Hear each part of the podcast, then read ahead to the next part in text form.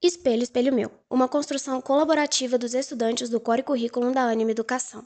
Hoje trataremos da questão de como os transtornos alimentares são influenciados pelas redes sociais. Um grande desafio a ser enfrentado atualmente é a padronização de aparência física, caracterizando pelo culto do corpo perfeito e como um padrão de beleza imposto pela sociedade.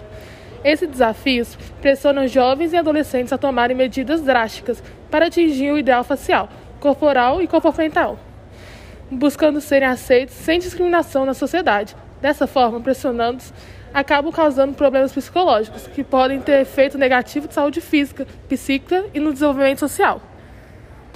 Com a promoção de tal padrão exigido, observa-se um número expressivo de pessoas insatisfeitas com a forma do seu peso e do seu corpo. Um fator de visível auxílio na busca do corpo perfeito é o uso da internet, que acaba se tornando um grande meio de disseminação desse molde de beleza.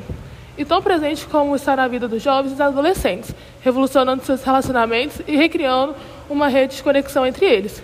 É inevitável que, seja indiretamente ou não, as redes sociais acabam por influenciar a baixa autoestima e levar à necessidade de encaixar os modelos de beleza.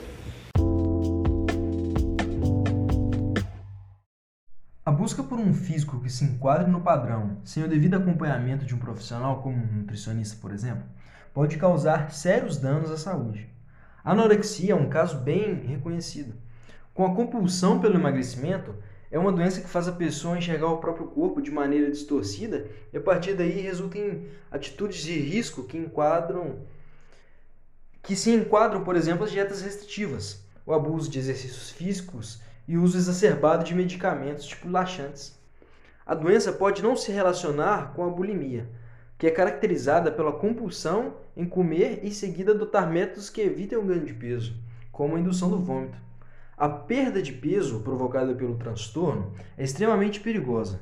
Pode causar baixas na imunidade enfraquecimento dos músculos e ossos, interrupção da menstruação, arritmia cardíaca e até convulsões.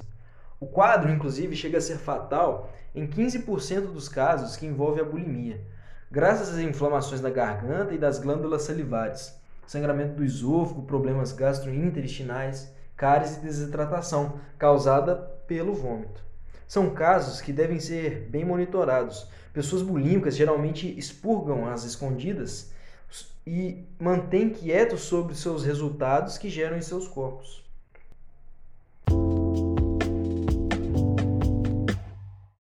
Na internet, as redes sociais podem ser vistas como uma forma democrática de expressão, já que permitem a possibilidade de falar e escutar com menor censura, garantem o anonimato com maior liberdade de expressão e têm seus conteúdos compartilhados por praticamente qualquer indivíduo.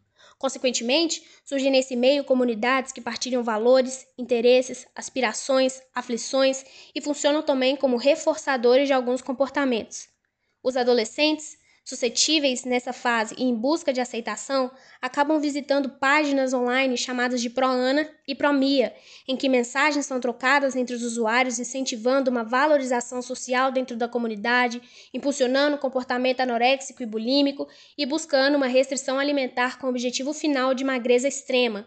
Por consequência desse comportamento, é visível nesse cyberespaço a presença de pessoas inseguras, com baixa autoestima, almejando valorização e pertencimento e que buscam se encaixar numa exigência padronizada de beleza social.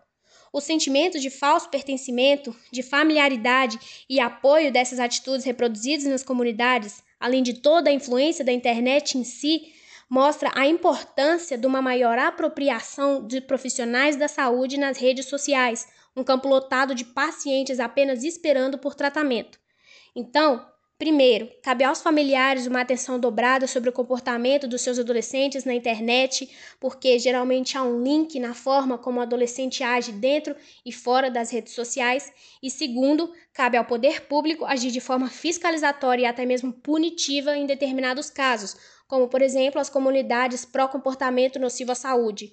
Afinal de contas, a internet, mesmo sendo terra de ninguém, jamais deve ter a capacidade de gerar e agravar patologias nas pessoas.